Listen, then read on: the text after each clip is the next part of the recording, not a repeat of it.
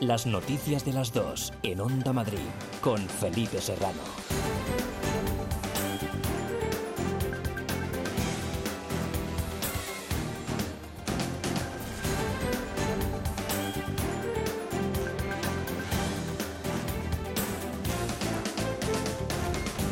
Muy buenas tardes, un saludo. ¿Qué tal? Isabel Díaz Ayuso quiere hablar con la delegación del Gobierno en Madrid para ver la manera de establecer algún protocolo con el fin de confinar municipios en caso de que fuera necesario si se produjera algún rebrote del virus. En una entrevista en Antena 3, la presidenta madrileña ha reiterado que el confinamiento de determinadas zonas es una decisión que debe tomar el Gobierno de España y ha recordado que en las videoconferencias de presidentes autonómicos pidió una estrategia para posibles rebrotes. Nosotros no tenemos competencias desde la Comunidad de Madrid, entonces lo que queremos hablar ahora es también con la delegación del Gobierno y ver de qué manera tenemos algún protocolo para que decidan con las competencias en seguridad que sí tiene el Gobierno de España, ver si se pueden confinar o cerrar temporalmente municipios. La presidenta madrileña también ha sugerido montar un hospital de campaña en el aeropuerto por si fuera necesario, además de insistir en su idea de diseñar un plan que garantice la seguridad sanitaria en Barajas. Sobre los posibles confinamientos en caso de rebrote, el alcalde Almeida considera que deberían hacerse de manera selectiva y no con carácter general. Ir nuevamente hacia un confinamiento masivo que suponga un parón de la actividad económica puede ser dramático en las circunstancias ya complicadas que estamos viviendo y, por tanto, frente a confinamientos masivos y teniendo en cuenta la naturaleza de los rebrotes, posiblemente haya que plantear y estudiar la posibilidad de hacer determinados confinamientos selectivos que sean los que nos permitan controlar esos brotes. Primera sesión de control al Gobierno en el Congreso tras el fin del estado de alarma. No será hasta mañana cuando la Cámara Baja debate el decreto de medidas para la llamada nueva normalidad que el Partido Popular apoyará si el Gobierno acepta algunas de sus demandas sobre la recuperación económica. De momento hoy el habitual intercambio de reproches con el presidente del Gobierno pidiéndole al PP que arrime el hombro y con el líder del Partido Popular Pablo Casado afiándole a Pedro Sánchez que solo busque una adhesión incondicional y no acceda a aceptar los pactos que propone. Nos faltan más de 40.000 compatriotas, aunque usted no reconozca a todos. Y ya hay rebrotes, aunque el Gobierno no ponga medidas para evitar que entren contagiados por los aeropuertos españoles. Si usted quiere llegar a acuerdos, empecemos por lo básico, por lo esencial, señor Casado. Defienda, junto con el Gobierno de España, los intereses de España en la negociación del Fondo de Recuperación en Bruselas. No olviden que el Plan de Recuperación Europea es una propuesta del PP, encabezada por la presidenta de la Comisión, van der Leyen. Solo se le pide estabilidad y responsabilidad de cara a las futuras generaciones. ¿Es eso antipatriota? La verdad es que me conmueven sus palabras, señor eh, Casado. Lo que pasa es que después de sus palabras están sus actos, como los argumentarios que ustedes elaboran, por ejemplo, para instigar a sus dirigentes en las elecciones vascas y gallegas para utilizar los de, los muertos de la COVID en contra del Gobierno de España. En el Congreso, además, se debate ya la reprobación del ministro del Interior por los ceses en la cúpula de la Guardia Civil. El Partido Popular, con el apoyo de Vox y partidos del Grupo Mixto, acaban de exigir la dimisión de Fernando Grande Marlasca. la prensa, pero eso a nadie le preocupa. ¿A nadie le preocupa que en los informes remitidos al juzgado se contengan hechos manifiestamente falsos? ¿No es responsable la persona invigilando la persona de la Guardia Civil responsable de la comandancia? Sí. Sonido en directo desde el Congreso de los Diputados. Es miércoles, es 24 de junio. Más noticias titulares con Elia Fernández.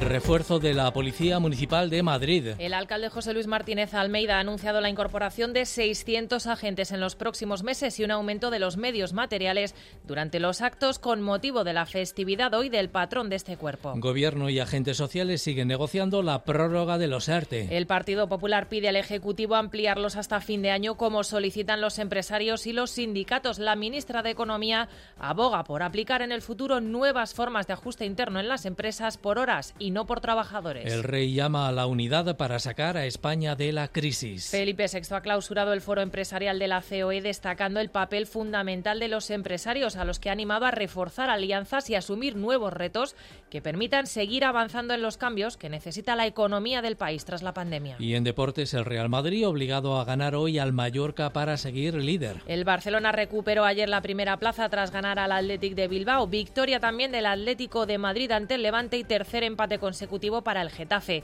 Hoy también tenemos baloncesto en Onda Madrid. Desde las 6 contamos el Real Madrid-Andorra, cuarto partido del playoff de la Liga CB.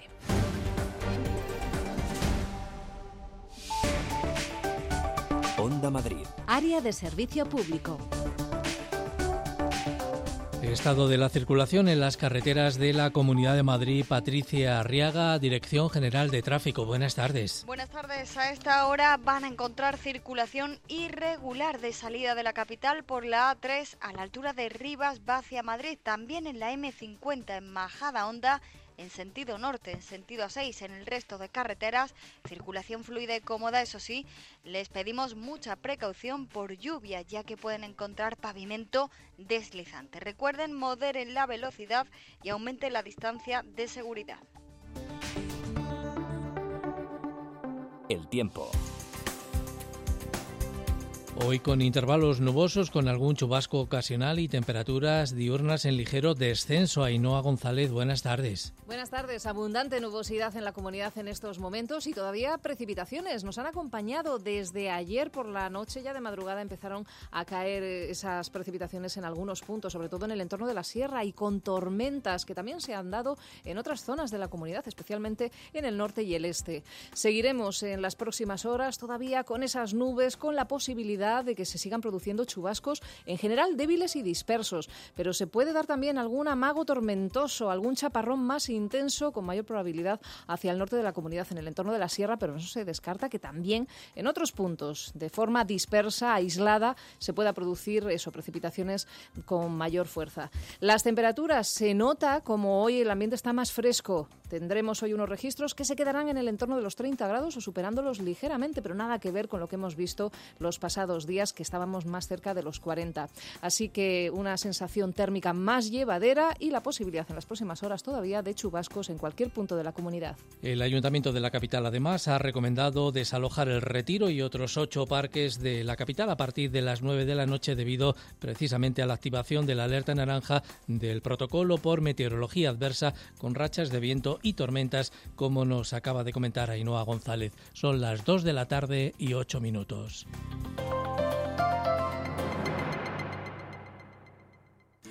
Es por ti que ahora los mayores son los reyes de la casa. Es por ti que los más pequeños los mantienes a distancia. Es por ti que evitas los sitios donde mucha gente pasa.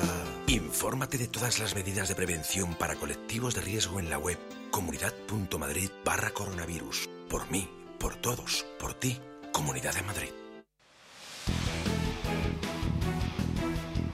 Los equipos madrileños juegan en el partido de la Onda. Hoy miércoles, desde las 6, cuarta jornada del playoff por el título de la Liga ACB. Real Madrid, Andorra. Síguelo íntegramente por el 106 de la FM. Vive el deporte de Madrid en el partido de la Onda. Descubre Casa del Libro Gran Vía 29, nuestra emblemática librería con más de 4.000 metros de libros y a nuestro equipo de expertos libreros. Novedades, los mejores libros infantiles, cómic y si eres socio, disfrutarás de interesantes ventajas. Tú también te mereces un buen libro. Casa del Libro Gran Vía. Leas lo que leas, esta es tu casa. Onda Madrid. Las noticias de las dos.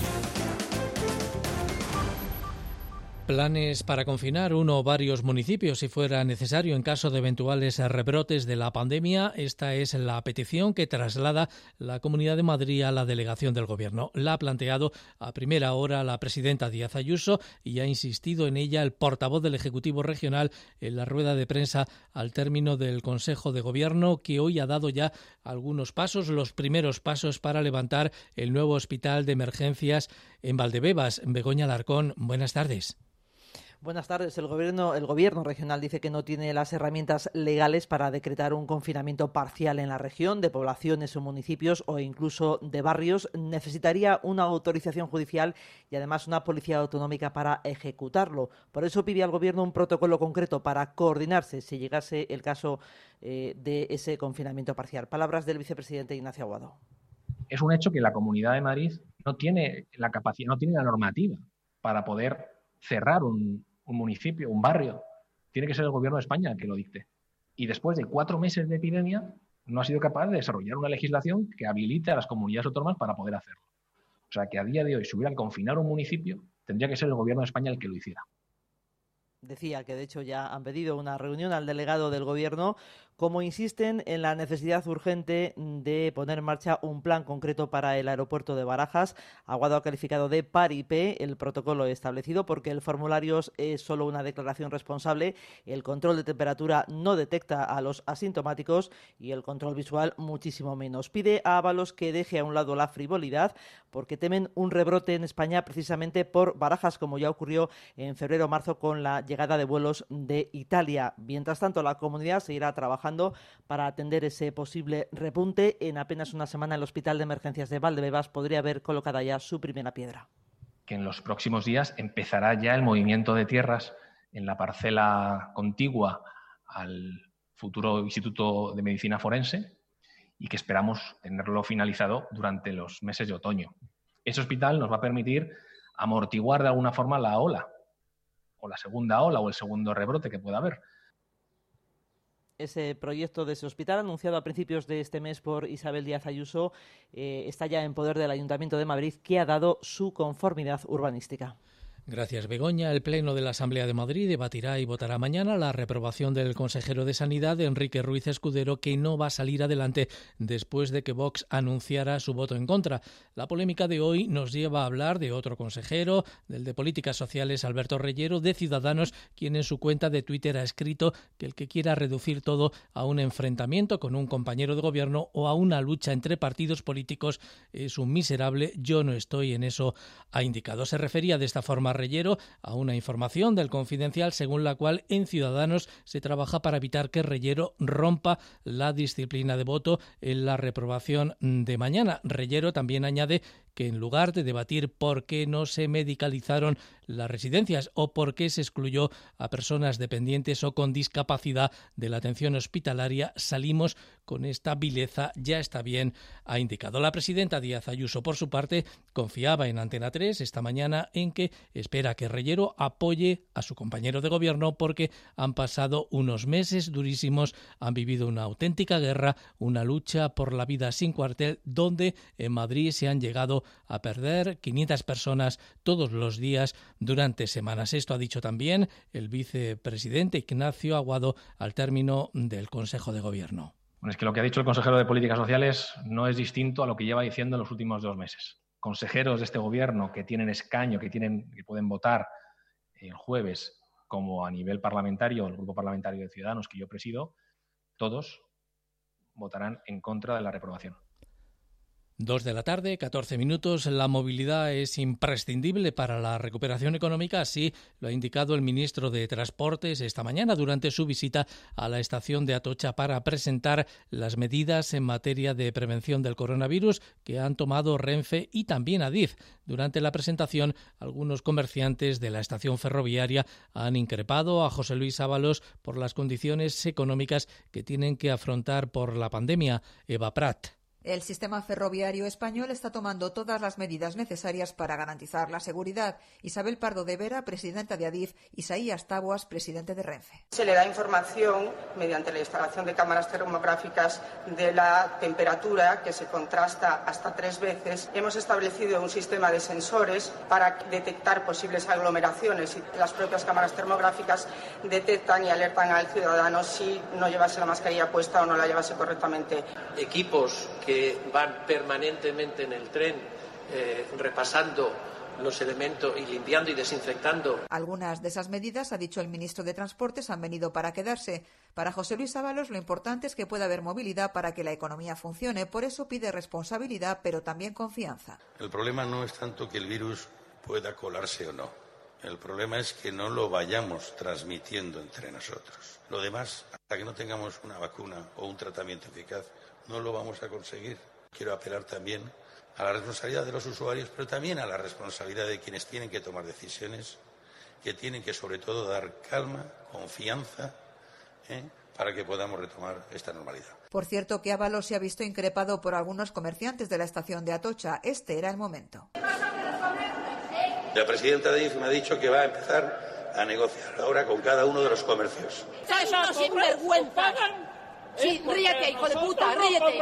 Que yo me quedo en la calle sin comer, ¿sabes? Tú sigues riéndote. Poca vergüenza. Ya no me estoy riendo. No, no, me, no, no te estás riendo, ¿verdad? Eres un sinvergüenza. Que yo tengo 50 años, a ver dónde me cogen ahora. Y tú sigues riéndote. Pero tú con los bolsillos llenos. Finalmente ha sido la presidenta de Adif la que ha tomado el micrófono para intentar explicarse, aunque sin mucho éxito.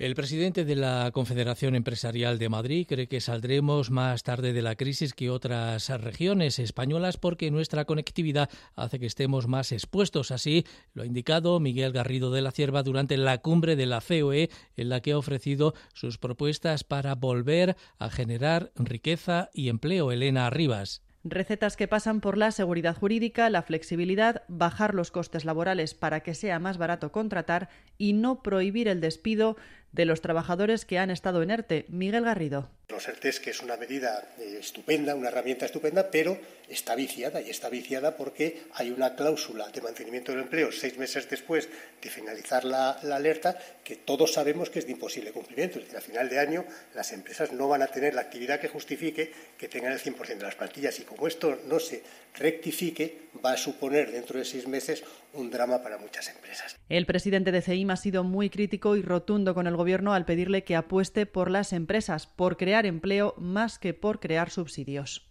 y hay que escuchar más a las personas que efectivamente tienen altura de miras, a los propios técnicos como el gobernador del, Banco de España y menos a propagandistas con, con, enorme carga ideológica que buscan más cambiar un modelo económico que, que sacarnos de esta situación. Solo de esa manera podremos salir victoriosos de esta situación. Y saldremos si todos nos ponemos a trabajar para sacar el país adelante.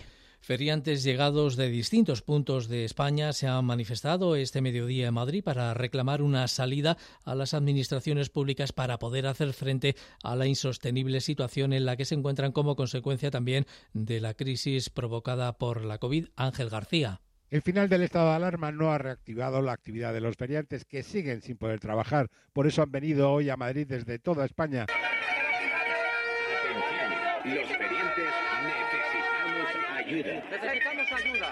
Y es que sigue sin haber ni ferias ni verbenas y las 30.000 familias del sector están sin ningún ingreso desde el mes de octubre. Nuestra temporada es de marzo a octubre y ahora mismo estamos parados con todas las ferias canceladas. Nosotros cotizamos en esos meses y no ganamos dinero, estamos medio mes parados más el año siguiente a volver a salir a las ferias. Poder trabajar con nuestros negocios, no queremos caridad, queremos trabajar con nuestros negocios que sí podemos. Y queremos demostrar que nosotros también podemos hacer eh, nuestro trabajo seguro que nos están discriminando, que parece que las ferias donde todo el mundo puede contagiarse y en todos los sitios hay actividad. Los feriantes se sienten discriminados con respecto a los parques de atracciones, a los que sí se ha permitido reabrir. Las noticias de las dos, en Onda Madrid, con Felipe Serrano. Como cada 24 de junio, la Policía Municipal de Madrid está celebrando, ha celebrado el día de su patrón, San Juan, con un acto en el Parque del Retiro, donde allí el alcalde Almeida ha anunciado que la plantilla del cuerpo va a ser reforzada. Mar García. Con un homenaje muy especial a los que han dado la cara en la pandemia, desfile y entrega de medallas, la distinción, sobre todo al cuerpo de policía municipal, resumida en una palabra por el alcalde José Luis Martínez Almeida. Gracias, muchas gracias. No hay nada más que decir, no hay nada más que podamos expresar, porque no hay sentimiento tan profundo de gratitud hacia lo que habéis hecho como se refleja en ese gracias, muchas gracias. Un agradecimiento en el Día del Patrón que se traduce en 300 plazas más con otros 300 agentes que retoman su formación. Efectivos necesarios pero no suficientes, reconoce el alcalde. El refuerzo de 300 personas en formación y 300 personas de nuevo ingreso es imprescindible, pero no es suficiente y este equipo de gobierno es consciente de eso. A Samura Bomberos Emergencias, a la UME también su homenaje. Con la que tenemos una deuda eterna de gratitud en la ciudad de Madrid, que quiero que trasladen a la señora ministra de Defensa, a Margarita Robles, que desde el primer momento de la pandemia estuvo con la ciudad de Madrid. Una celebración en el Parque del Retiro con una deuda pendiente la apertura total de los parques infantiles. Begoña Villacís, vicealcaldesa, Rita Maestre, portavoz de Más Madrid. Somos conscientes de que tenemos que abrirlos, pero iremos poco a poco garantizando cada uno de los pasos para que los pasos sean seguros y no haya pasos atrás. La mayoría siguen cerrados y lo que creemos es que con las medidas de seguridad adecuadas, con la desinfección adecuada que se produce en otros espacios de la ciudad de Madrid, también los parques infantiles tienen que ser abiertos con rapidez, porque repito, los niños y las niñas no votan, pero también son ciudadanos, tienen derechos. Los socialistas partidarios han de volver a poner el precinto hasta que no se garantice su limpieza y seguridad en estas zonas infantiles de los parques madrileños. Y hoy coincidiendo con el Día Internacional contra la Contaminación Electromagnética, grupos vecinales y ecologistas se van a concentrar esta tarde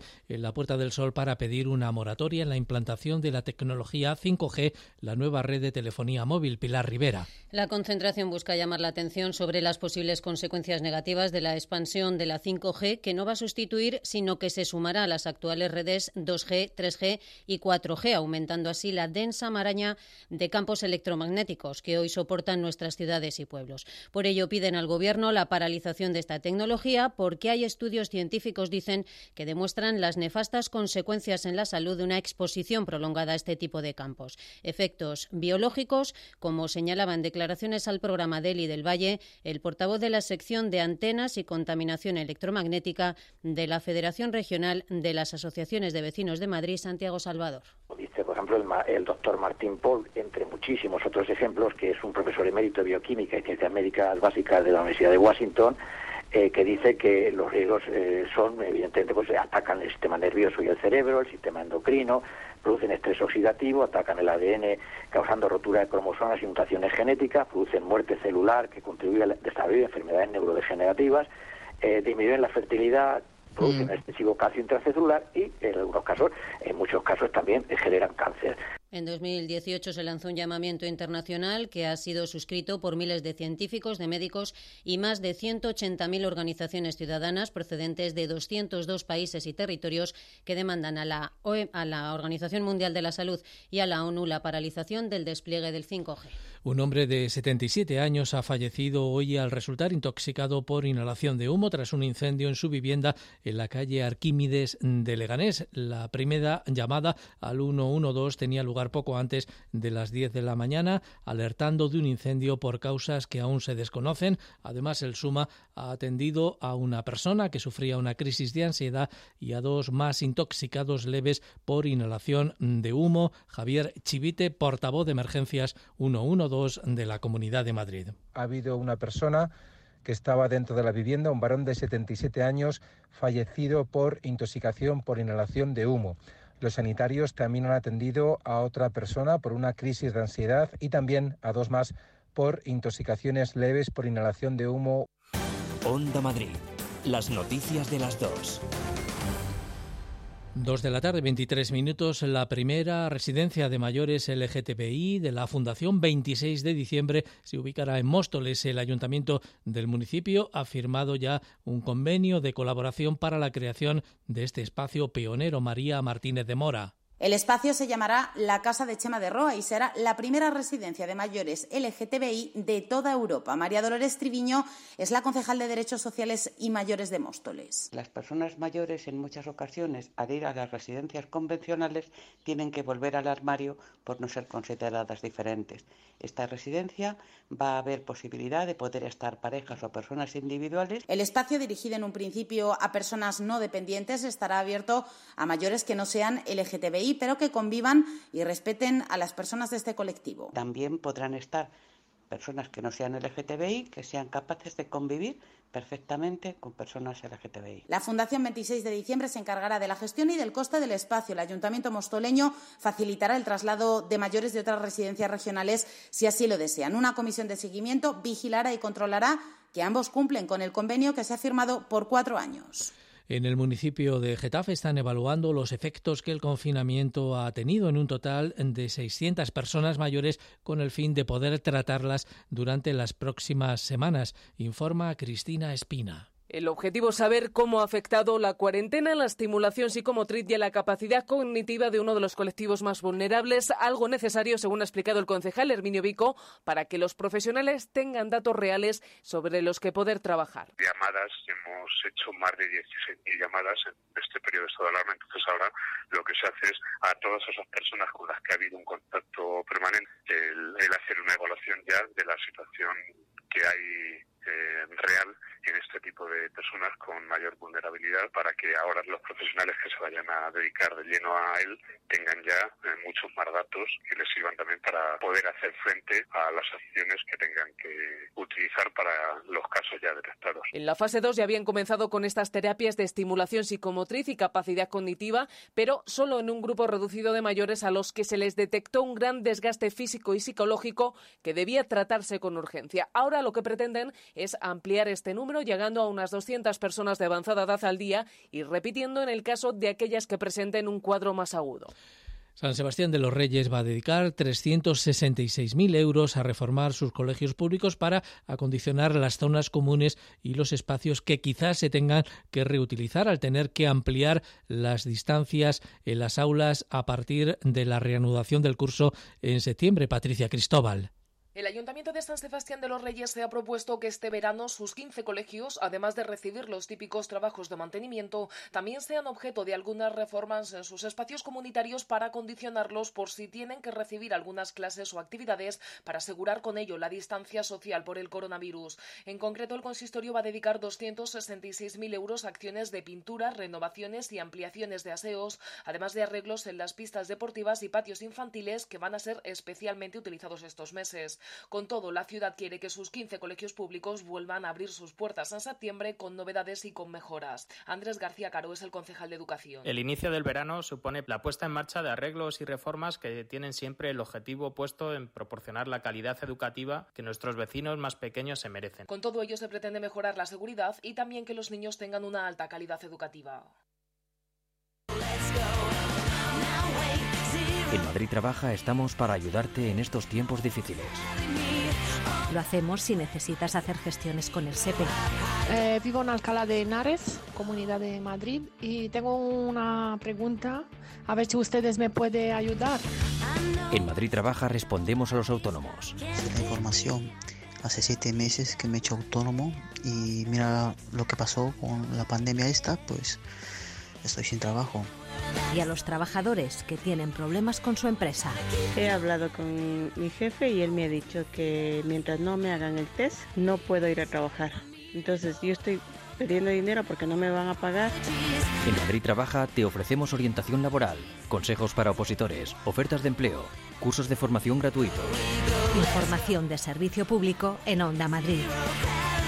De lunes a viernes, a partir de las 3 de la tarde, Madrid Trabaja, con Javier Peña. Onda Madrid. Las noticias de las dos.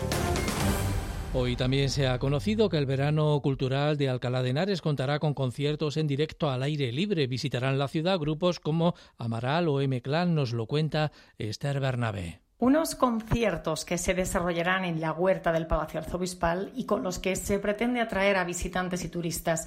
La concejal de Turismo, Cultura y Festejos es María Aranguren. Que retome la actividad en espacios abiertos, siempre cumpliendo con las medidas de seguridad que determinen las autoridades sanitarias y en ese sentido vamos a utilizar la huerta del obispo desde mediados de julio hasta finales de septiembre en un ciclo llamado Cultura en la Muralla. Además, el Festival Viva la Vida llegará con grandes nombres hasta la ciudad complutense. Que va a desarrollarse en unas 40 ciudades de toda España y que Alcalá va a traer a artistas de la talla de Coque Maya, Diego El Cigala o Amaral. También se está trabajando para que se realice el Festival Gigantes y Sideral Music. Vamos, man, y despierta,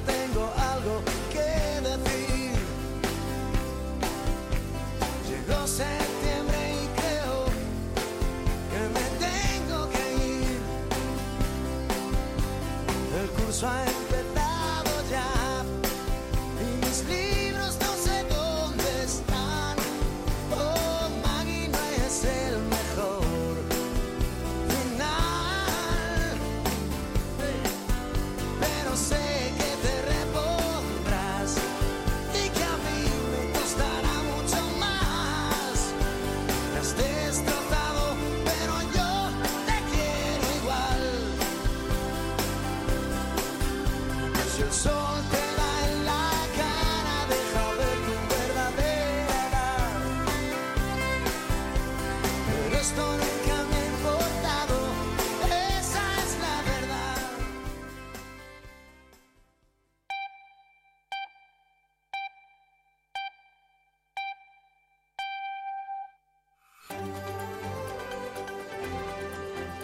Las noticias de las dos en Onda Madrid con Felipe Serrano.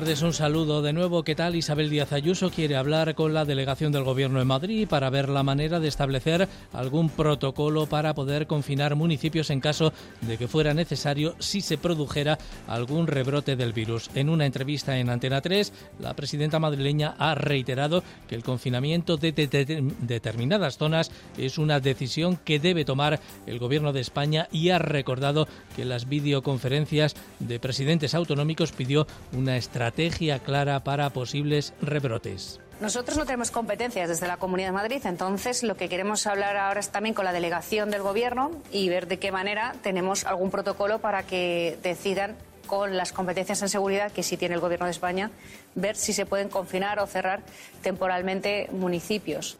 La presidenta madrileña también ha sugerido montar un hospital de campaña en el aeropuerto por si fuera necesario, además de insistir en su idea de diseñar un plan que garantice la seguridad sanitaria en Barajas. Sobre los posibles confinamientos en caso de rebrote, el alcalde de la capital, José Luis Martínez Almeida, considera que deberían hacerse de manera selectiva y no con carácter general ir nuevamente hacia un confinamiento masivo que suponga un parón de la actividad económica puede ser dramático en las circunstancias ya complicadas que estamos viviendo y por tanto frente a confinamientos masivos y teniendo en cuenta la naturaleza de los rebrotes posiblemente haya que plantear y estudiar la posibilidad de hacer determinados confinamientos selectivos que sean los que nos permitan controlar esos brotes. Primera sesión de control al Gobierno en el Congreso tras el fin del estado de alarma. No será hasta mañana cuando la Cámara Baja debata el decreto de medidas para la nueva normalidad que el Partido Popular apoyará si el Gobierno acepta algunas de sus demandas sobre la recuperación económica. De momento hoy, el habitual intercambio de reproches con el presidente del Gobierno pidiéndole al PP que arrime el hombro y con el líder del Partido Popular, Pablo Casado, afeándole a Pedro Sánchez que solo busque una adhesión incondicional. Nos faltan más de 40.000 compatriotas, aunque usted no reconozca a todos. Y ya hay rebrotes, aunque el Gobierno no ponga medidas para evitar que entren contagiados por los aeropuertos españoles. Si usted quiere llegar a acuerdos, empecemos por lo básico, por lo esencial, señor Casado. Defienda, junto con el Gobierno de España, los intereses de España en la negociación del Fondo de Recuperación en Bruselas. No olviden que el Plan de Recuperación Europea es una propuesta del PP, encabezada por la presidenta de la Comisión, van der Leyen. Solo se le pide estabilidad y responsabilidad de cara a las futuras generaciones. ¿Es eso antipatriota? La verdad es que me conmueven sus palabras, señor eh, Casado. Lo que pasa es que después de sus palabras están sus actos, como los argumentarios que ustedes elaboran, por ejemplo, para instigar a sus dirigentes en las elecciones vascas y gallegas para utilizar de, los muertos de la COVID en contra del Gobierno de España. En el Congreso de los Diputados, además, se ha debatido ya la reprobación del ministro del Interior por los ceses en la cúpula de la Guardia Civil. El Partido Popular, con el apoyo de Vox y partidos del Grupo Mixto, han exigido la dimisión de Fernando Grande Marlasca. La votación tendrá lugar mañana. Hay más noticias titulares con Elia Fernández.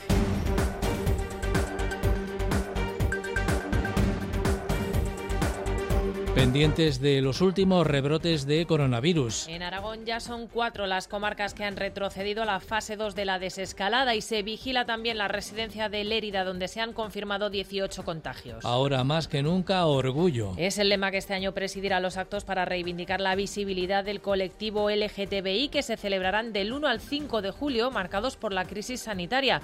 El día 4 habrá una manifestación virtual que también llegará a los balcones de Madrid. Protesta de comerciantes en la estación de Atocha. Reclaman medidas para paliar su situación que les está llevando, dicen, a cerrar sus tiendas. El ministro de Transportes asegura que pese a emitir las facturas del alquiler de los locales, no se están cobrando y se negociarán moratorias en el pago. Un vecino de Leganés muere en el incendio de su vivienda. Ha ocurrido en la calle Arquímedes de la localidad. El hombre que tenía 77 años ha fallecido por inhalación de humo. El Suma ha atendido además a una persona por crisis de ansiedad y a dos intoxicados leves.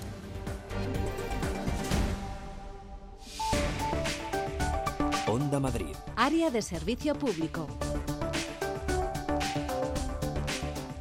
Dirección General de Tráfico, Patricia Arriaga. Buenas tardes. Buenas tardes. A esta hora, tráfico lento de entrada a la capital por la A1, a su paso por Alcobendas. También intensa la M40 en varios tramos. Coslada, sentido A3, Mercamadrid en dirección A4 y especialmente complicado el enlace de la autovía de Extremadura de la A5 con esta M40 a su paso por Alcorcón. El tiempo. Bajan las temperaturas, cielos cubiertos y también algunos chubascos. Ainhoa González, buenas tardes. Buenas tardes. Abundante nubosidad en la comunidad en estos momentos y todavía precipitaciones. Nos han acompañado desde ayer por la noche, ya de madrugada empezaron a caer eh, esas precipitaciones en algunos puntos, sobre todo en el entorno de la sierra y con tormentas que también se han dado en otras zonas de la comunidad, especialmente en el norte y el este. Seguiremos en las próximas horas todavía con esas nubes, con la posibilidad de que se sigan produciendo chubascos en general débiles y dispersos, pero se puede dar también algún amago tormentoso, algún chaparrón más intenso con mayor probabilidad hacia el norte de la comunidad en el entorno de la sierra, pero no se descarta que también en otros puntos, de forma dispersa, aislada, se pueda producir eso, precipitaciones con mayor fuerza. Las temperaturas se nota como hoy el ambiente está más fresco. Tendremos hoy unos registros que se quedarán en el entorno de los 30 grados o superándolos ligeramente, pero nada que ver con lo que hemos visto los pasados días que estábamos más cerca de los 40. Así que una sensación térmica más llevadera y la posibilidad en las próximas horas todavía de chubascos en cualquier punto de la comunidad. Dos de la tarde y casi 37 minutos.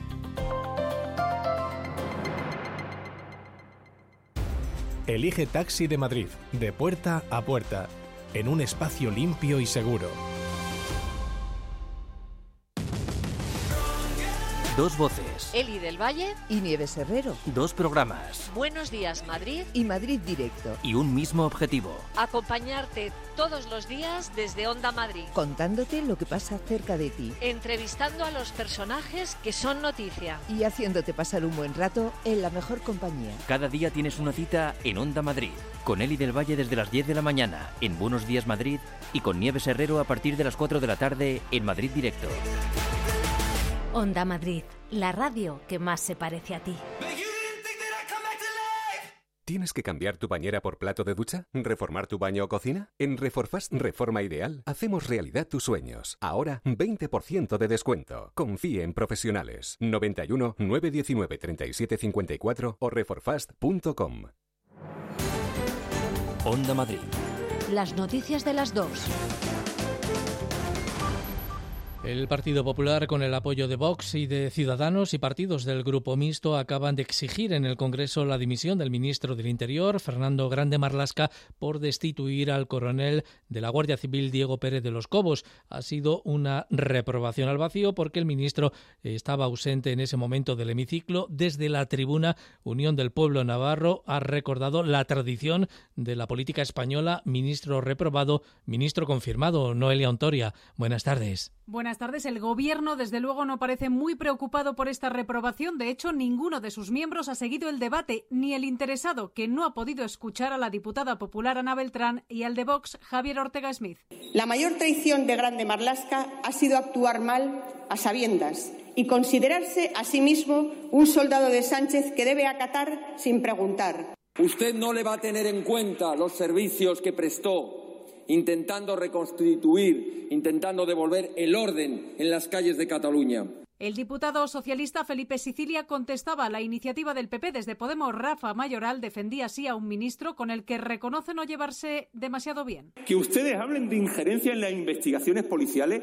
Mire, si es que lo suyo no es injerencia en la investigación policial, es injerencia en la mismísima justicia. ¿Recuerdan ustedes las declaraciones del señor Fernández Díaz con aquello de la fiscalía lo afina? Si algo se le puede reprochar al señor ministro no es que haya, no hay, que haya cesado al señor Pérez de los Cobos, sino que no lo hiciera antes. La cuestión de la reprobación a Marlasca ha obtenido el respaldo moral de grupos tan dispares como Bildu o la CUP que recuerdan la condena del Tribunal Europeo de Derechos Humanos porque no investigó debidamente supuestos casos de tortura a miembros de ETA y su entorno, y Junts per Cataluña y Esquerra por su actitud hacia el independentismo. Pero ninguno respaldará mañana al Partido Popular. Se abstendrán incluso Junts per Cataluña que sabe que, en cambio, mañana el PSOE votará a favor del suplicatorio contra su diputada Laura Borràs. Todavía en la Cámara Baja, los reproches entre el Gobierno y el Partido Popular han continuado en la sesión de control, aunque ambas partes están negociando el decreto de nueva normalidad. Unas críticas a la gestión del Ejecutivo de Sánchez, a las que también se han unido desde Vox. Flor Carazo. Pablo Casado ha recriminado a Pedro Sánchez que pida unidad y al mismo tiempo rechace sus pactos. El presidente ha instado al líder del PP a arrimar el hombro ante la Unión Europea. Pide adhesión incondicional, pero rechaza mi mano tendida.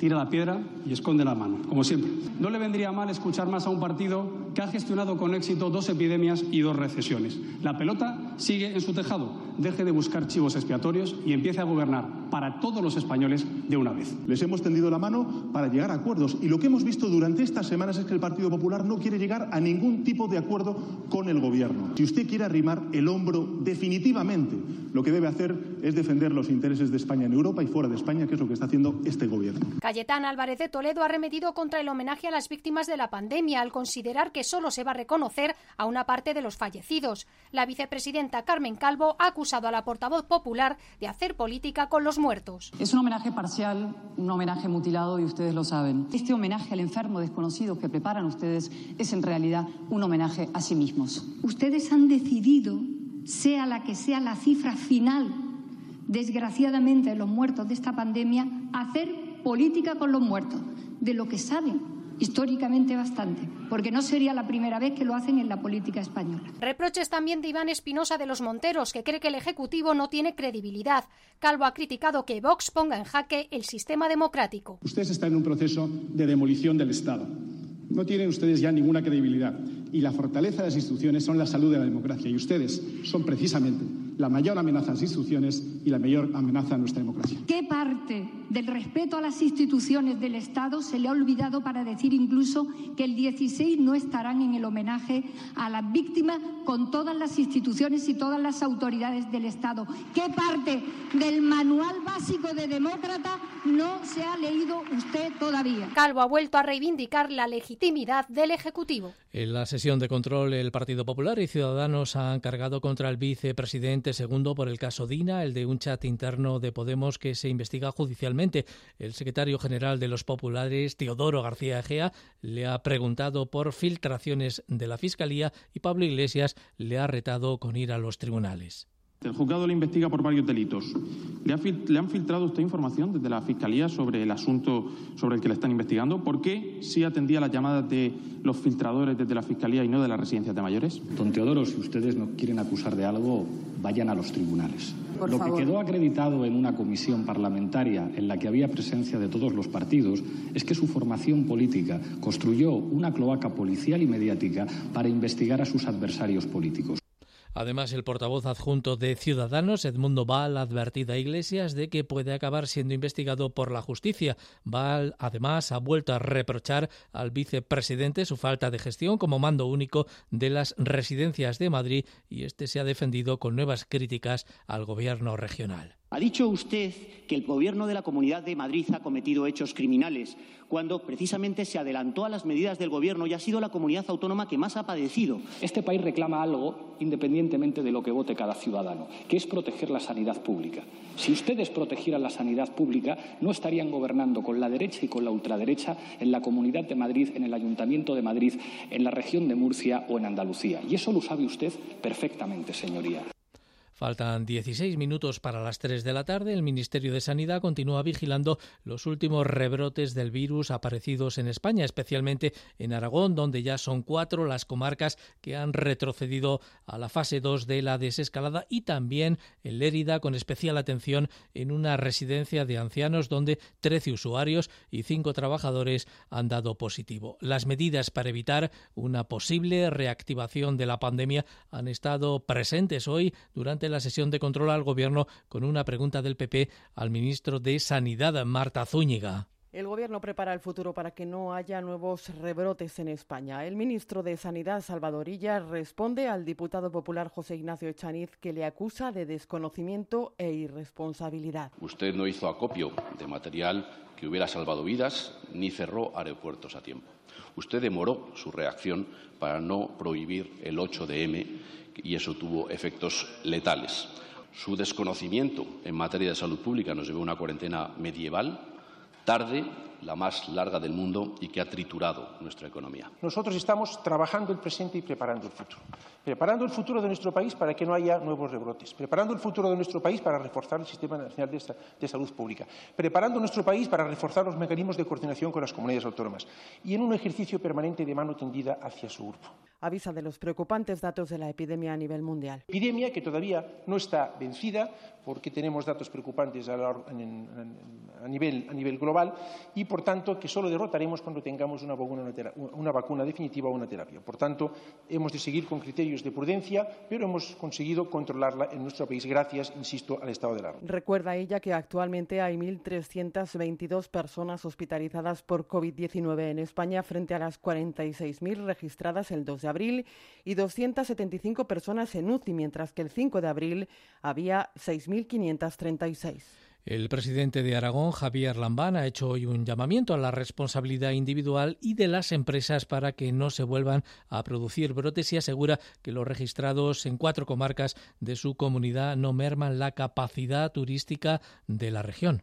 Si no existe esa responsabilidad eh, individual, va a ser eh, muy difícil que estemos a salvo de rebrotes como este que se ha producido eh, en estas cuatro comarcas o de otros que puedan surgir en el futuro. Que este problema no merma en absoluto la seguridad sanitaria de las principales zonas turísticas de la comunidad, de los hoteles de todo el aparato turístico de nuestro territorio que está en eh, perfecto estado de revista para ser visitado y para ser eh, utilizado.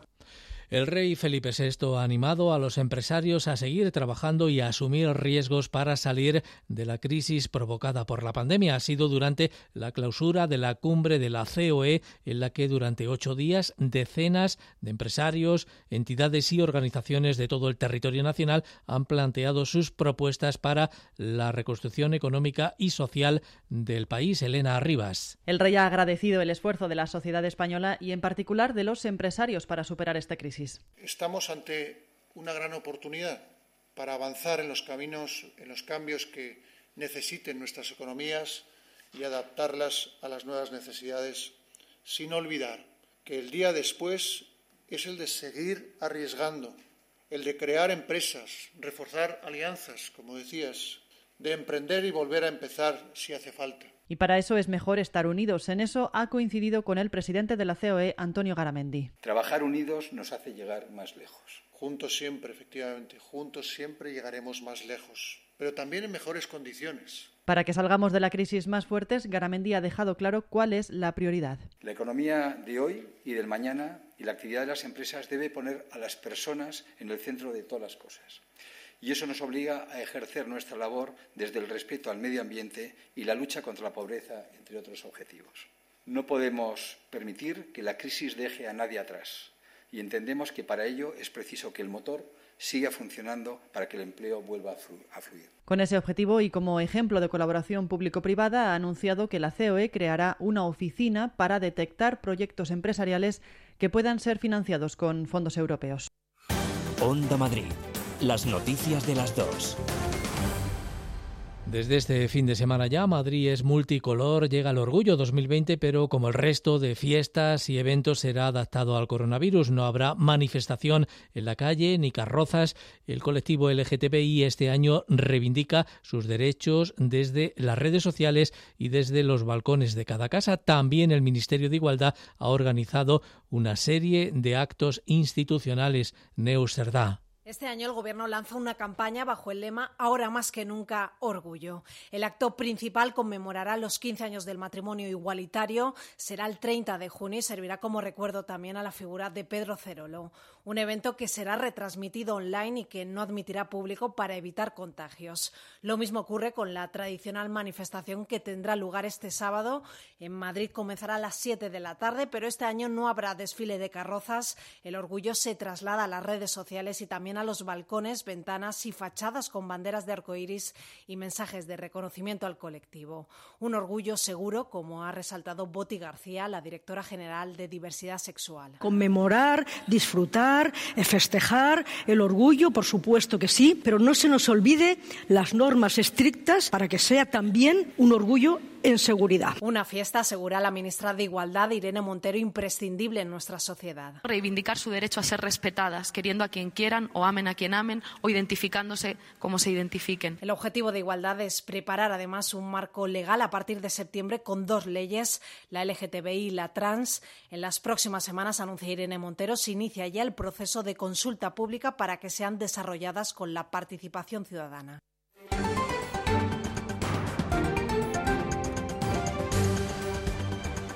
Hay más noticias que repasamos con Pilar Rivera.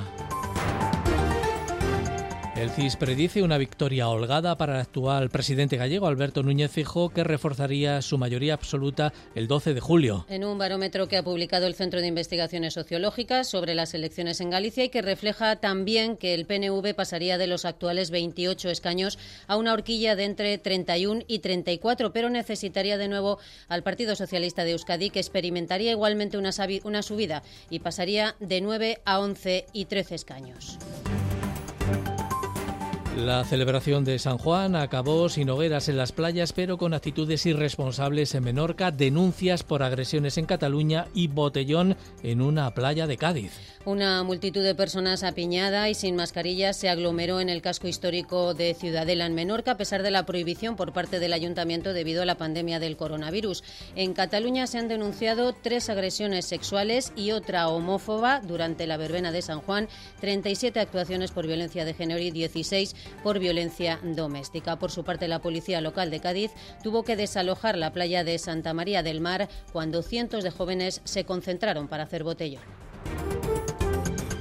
UGT y comisiones obreras presentan el manifiesto por un pacto para la reconstrucción social de España junto a 60 representantes del mundo de la cultura, la ciencia y el periodismo. Y anuncian las movilizaciones relacionadas con esta iniciativa para el próximo sábado en más de 50 ciudades de todo el territorio nacional.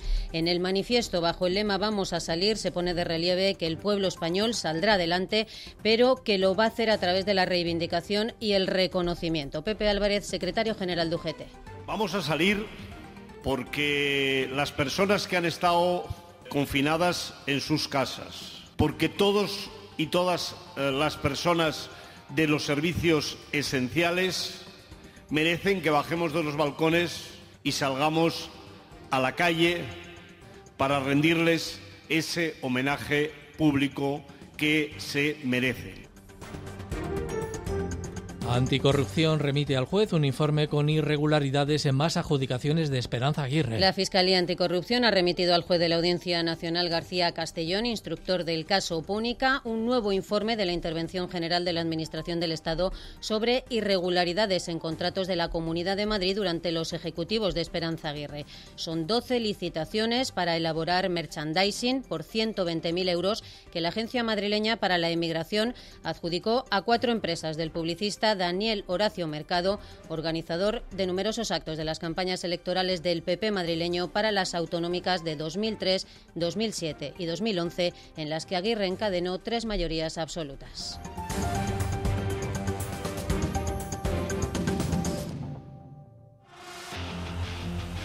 Onda Madrid. Deportes.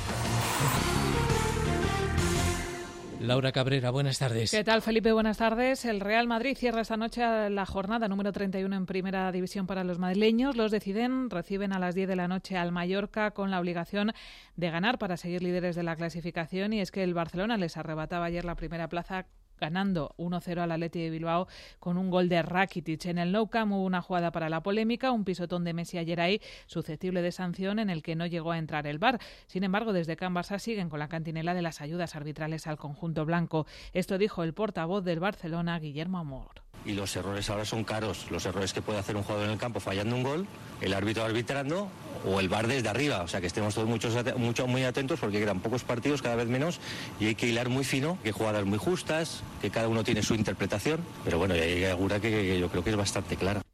El Real Madrid-Mallorca lo podrán seguir desde las 9 de la noche en el partido de la Onda de Onda Madrid. La jornada de ayer nos dejó una nueva victoria para el Atlético, 0-1 en el campo del Levante. Con ella los rojiblancos suman 12, 10 de 12 puntos desde el parón y meten un colchón de 6 a la quinta plaza que ocupa el Getafe. Simeone igualó a Luis Aragonés en el número de victorias en el banquillo con 194. El defensa Marcos Llorente, reconvertido a media punta de calidad, es el hombre de moda en el Atlético. El único gol del encuentro nació de sus botas para asistir a Diego Costa aunque finalmente fue Bruno, el jugador del Levante, el que alojó el balón en su propia portería. Simeón está encantado con el jugador madrileño. Los hechos hablan por sí solos. Trabajó mucho, sufrió mucho, porque desde que llegó ha jugado poco. Nunca protestó, siempre estuvo a disposición, nunca tuvo una mala predisposición a un montón de veces de quedar afuera, que la vida como el fútbol al final, a la gente que trabaja siempre tiene premio. Y el Getafe no termina de arrancar, sumó su tercer empate consecutivo en esta ocasión en el campo del Valladolid. Los azulones se adelantaron con un gol de Jaime Mata, pero Unal puso el empate de los pucelanos a través de un penalti injusto que hizo alzar la voz al entrenador del Getafe, José Bordalás. Creo que la jugada del penalti también confundió al, árbitro porque el jugador del, del Valladolid ha gritado en la jugada del penal y luego se ve claramente que no es penalti. En la liga debería cortar esto porque se está convirtiendo al final pues en eso, en unos partidos están muy trabados, no hay ritmo de juego y eso pues lógicamente desluce. Y hoy también tenemos baloncesto en Onda Madrid. Desde las 6 de la tarde en el 106 de la FM contamos el Real Madrid-Andorra. Es el cuarto partido del play por el título de la Liga CB. Los blancos dependen de sí mismos para clasificarse para semifinales, pero tienen muy presente el tropiezo ante el Burgos. Rudy Fernández. Siempre somos conscientes de que cada partido para nosotros tiene que ser una final. Partidos como el de Burgos puede suceder y bueno, eso también te puede ayudar ¿no? a, tener los pies en el suelo y saber que hay otros equipos que compiten y, por supuesto pues siempre tener el, nivel de, actitud para poder conseguir victorias arriba del todo. ¿no? Y en fútbol sala el Inter Movistar ya está en semifinales por el título nacional de liga gracias a su victoria ante el Jaén por tres goles a uno con remontada incluida. Espera rival esta tarde a las cinco del Pozo de Murcia Palma Futsal. El Barcelona por su parte actual campeón de liga cayó eliminado tras caer 2-3 ante el Levante. Onda Madrid. Las noticias de las dos.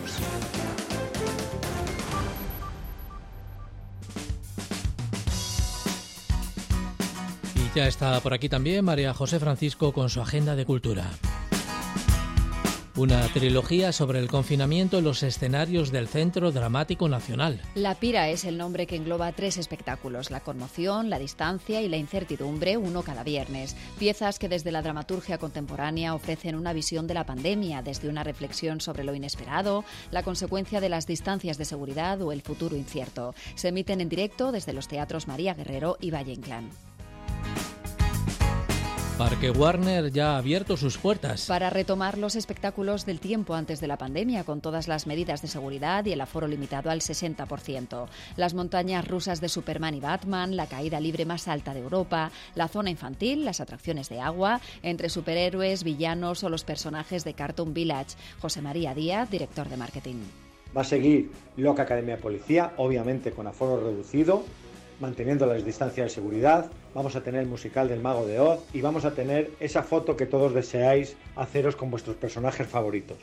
Siempre manteniendo esa distancia de seguridad y para poder llevaros ese recuerdo a casa y que paséis un día inolvidable.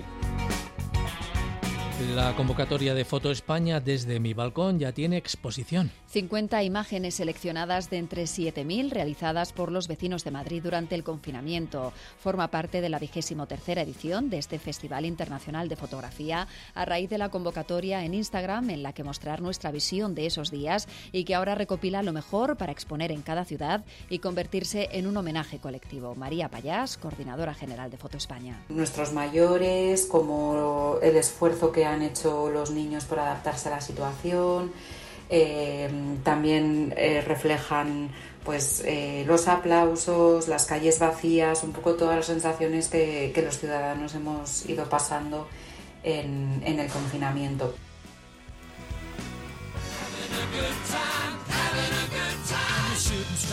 Y cerramos con un curioso homenaje, María José, a la trayectoria de Queen. Porque se cumplen 50 años eh, de esta banda como formación y más de 300 millones de discos vendidos. Para conmemorarlo, el Reino Unido emite una serie especial de 13 sellos postales que, por cierto, se emiten a nivel mundial y se pueden comprar en la propia página web del Royal Mail.